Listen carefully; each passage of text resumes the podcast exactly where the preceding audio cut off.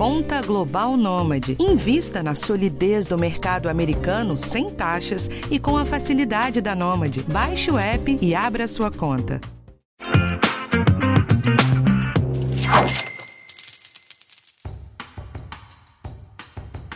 Uma onda de separações atingiu em cheio os casais brasileiros no último mês. Nomes bem conhecidos, como Sandy e Lucas Lima, e Gustavo Mioto e Ana Castela, por exemplo, anunciaram rompimentos.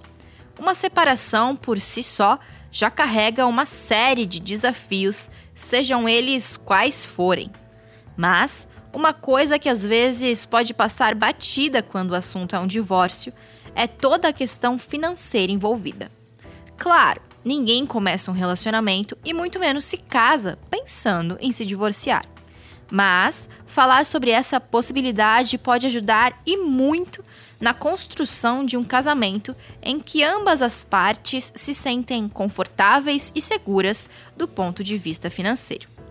Neste episódio, eu vou falar sobre o que analisar antes de escolher um acordo nupcial e o que ter em conta se o divórcio for inevitável.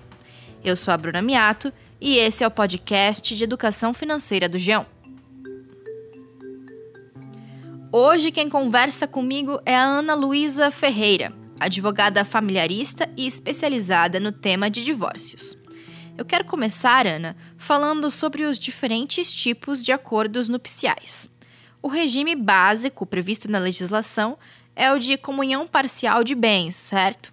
O que é que está previsto nele? Que os bens adquiridos após o casamento, em nome de um ou de ambos, serão partilhados meio a meio, inclusive as dívidas. Então, são exclusivos o que não entra na partilha: os bens de herança, doação, os bens pré-matrimoniais, aqueles adquiridos no estado civil de solteiro, ou bens que foram substituídos, bens adquiridos no estado civil de solteiro, vendidos durante o casamento e o produto da venda não se partilha. Se um quiser vender algum bem, tem que ter autorização do outro. Então, esse é o regime puro da, da comunhão parcial de bens. Mas essa não é a única possibilidade que a nossa legislação oferece, certo? Quais são as outras opções que um casal pode escolher na hora de definir o acordo nupcial?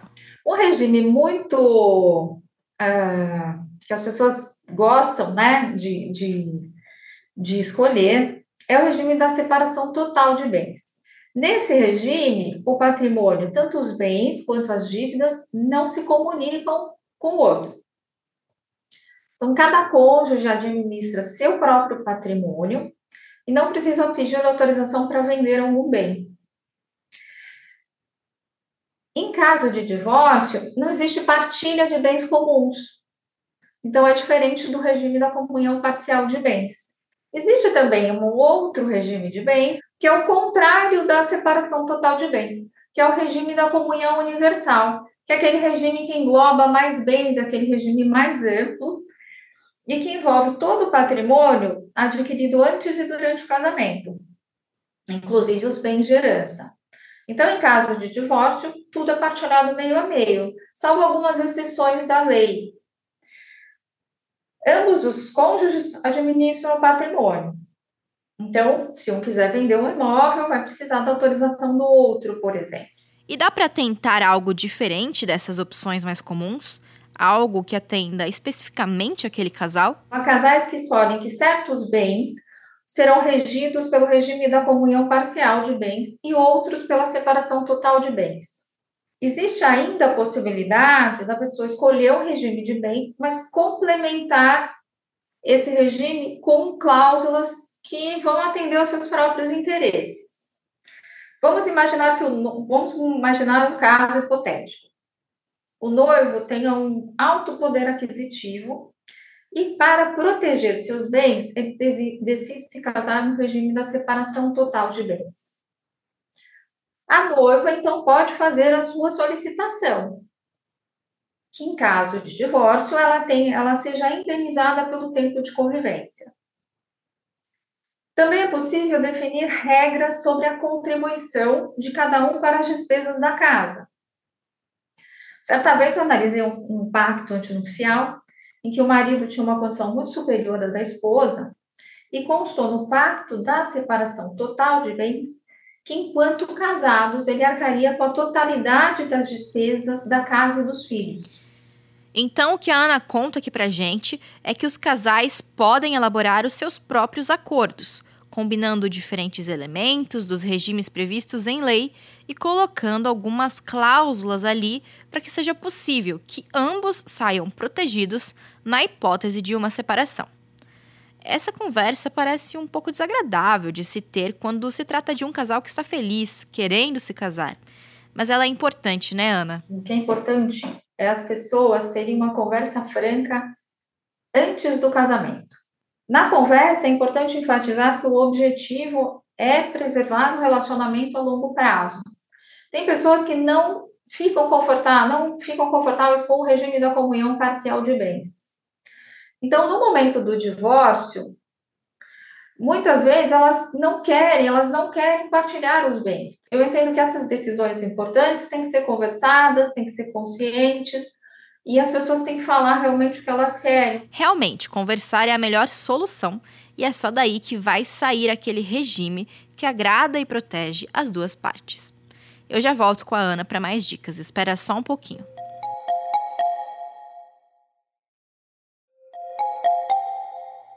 Ana, depois que esse acordo é estabelecido, tem alguma forma de qualquer uma das partes questionar ou solicitar algo que não estava previsto naquele regime? Toda a divisão do casal ela seguirá o que foi estabelecido no pacto nupcial. Então, para evitar questiona questionamentos, as, precisam, as pessoas precisam entender que este documento, o pacto nupcial, é um documento importante. Então, elas precisam estar assessoradas uh, por advogado, pra, porque o advogado tem essa visão de proteção, para que esse ato jurídico ele não seja questionado. Então, as cláusulas são, devem ser claras, uh, o advogado acompanha o ato até a finalização, ele presencia o ato das pessoas assinando o pacto antinupcial, porque o pacto ele é lavrado, ele é uma escritura, ele é lavrado no, no cartório de notas, depois ele é encaminhado para o cartório de registro civil, que ele também, esse cartório vai analisar o pacto, e posteriormente ele é registrado no, no cartório de registro de imóveis competente ao primeiro domicílio do casal para ter publicidade, para dar publicidade. Se eventualmente o cartório entender que o teor do pacto antinupcial ele não é não é adequado, ele vai caminhar para um juiz decidir se aquele, se aquele pacto pode eh, vai prevalecer ou não. Então é importante a gente estabelecer cláusulas seguras. Até vale destacar aqui que, assim como qualquer documento, o acordo nupcial está sujeito à aprovação da Justiça, caso o cartório encontre alguma irregularidade ou algo que possa prejudicar alguma das partes. Bom, Ana, esses são os principais pontos antes do casamento, né? Antes de assinar esse acordo. Agora vamos olhar para o momento que é o oposto disso. Pode ser triste, mas a gente sabe que por diversos motivos, às vezes os casais percebem que o melhor caminho pode ser o divórcio. Neste contexto, também há algumas possibilidades, né? Quais são os tipos de divórcios que o agora ex-casal pode escolher? O divórcio consensual é aquele que as pessoas entram em um acordo sobre as questões que envolvem o divórcio. Então, a divisão do patrimônio, a guarda dos filhos, o regime de convivência dos filhos e a pensão alimentícia. Então, se as pessoas entrarem em um acordo sobre todos esses assuntos, o divórcio será consensual. O divórcio litigioso é diferente. Quando as pessoas não entram, o casal não entra num acordo a respeito dessas mesmas, né, esses mesmos assuntos, e esses assuntos serão decididos por um juiz imparcial. Imagino que o divórcio consensual seja sempre o mais indicado, certo? Quais são os benefícios e desafios desse tipo de separação, Ana? Existem inúmeros benefícios do divórcio consensual. Dentre os benefícios que as pessoas consideram é, mais importantes, é a redução de recursos financeiros e o do tempo investido com o processo. O, o processo de divórcio consensual, ele negociado. Então, ele é tratado, todos os assuntos são tratados de uma forma, de uma única vez. Então, o processo, ele é mais curto, e isso impacta na vida financeira das pessoas. Então, as pessoas têm menos desgaste emocional, elas conseguem preservar o relacionamento parental, que é aquele que sobra, na verdade, da, da família, né? Porque a relação conjugal, ela termina e vai manter a, a relação parental continua viva, porque as pessoas, os pais, né, vão continuar se relacionando a respeito dos filhos. Em relação aos desafios do divórcio consensual, o, primeiro desafio é administrar o conflito no momento que o casamento termina. E o segundo desafio é ambos estarem bem orientados a respeito dos critérios da justiça porque o acordo deve ser realizado com base nos critérios da justiça. Ambos precisam estar orientados, porque o outro desafio é se um não estiver bem orientado, ele vai provavelmente fazer um mau acordo de divórcio. E isso vai pesar no futuro para ele. E em relação ao litigioso, o que, que você destaca? Dentre os benefícios do divórcio litigioso estão a pronta proteção jurídica desde o início do processo. É, quando eu falo em pronta proteção jurídica, eu me refiro às liminares de direito de família. Então, uma, uma fixação provisória de uma pensão alimentícia logo no início do processo, o direito de um pai ou de uma mãe conviver com o filho que não mora mais junto na mesma casa desde o início do processo. Então, são as liminares. O direito de, da esposa uh, bloquear 50% dos bens do marido para que ele não dilapide o patrimônio do casal enquanto o divórcio uh, tramita. Um outro benefício é uh, se poder fazer uma, um processo de descoberta de bens que muitas vezes um dos cônjuges não quer partilhar os bens. Ele se casa no regime da comunhão parcial de bens mas ele resiste à partilha de bens. Então, ele omite bens, ele oculta. Então, nesse processo de divórcio, é possível essa descoberta de bens, para que haja uma partilha justa. Em relação aos desafios, aos, aos desafios do divórcio litigioso, são os altos, o custo é alto, porque é um processo complexo, demorado. Então, os honorários Uh, se a gente pensar no processo inteiro do divórcio, que pode envolver várias ações, vários recursos, acaba ficando alto para a pessoa. Existe um desgaste emocional maior, porque as pessoas ficam envolvidas com o processo, elas terão que participar, é diferente do divórcio consensual, que a pessoa vai se preservar. Uma outra questão é a imprevisibilidade em relação ao desfecho do processo não, não, nunca se sabe qual vai ser a, a, a, uma sentença, de que forma que o juiz vai decidir. Isso nunca ninguém vai saber. Então, essa imprevisibilidade, eu entendo que é um desafio do, do divórcio litigioso.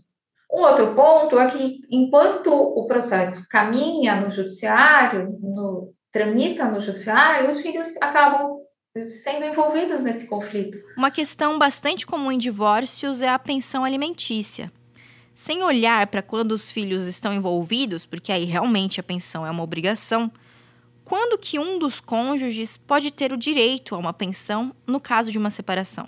Para gerar o direito do, de um cônjuge é, receber pensão, precisa haver dependência econômica em relação ao outro. Isso automaticamente se presume que o outro pode pagar pensão. Mas vamos supor que, ah, num divórcio consensual, o cônjuge que teria direito a receber uma pensão, ele vai receber uma partilha, o, o, direito a uma partilha de bens muito grande, muito bom, que ele vai conseguir sobreviver, se manter, enfim. Então, ele não vai ter o quê? O fator necessidade. Então, ele não vai ter direito à pensão.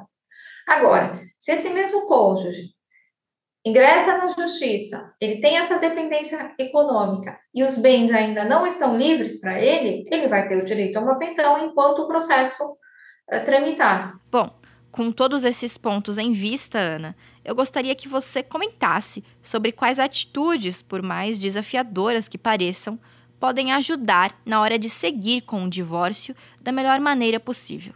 Primeiro é administrar o conflito dentro de casa. Porque se o conflito estiver muito intenso, ela não vai conseguir se divorciar consensualmente. O segundo ponto é ter atitudes éticas e coerentes com o divórcio consensual, ou seja, ela precisa construir um caminho consensual. Por quê? Porque as pessoas negociam é, em ambientes seguros e confiáveis.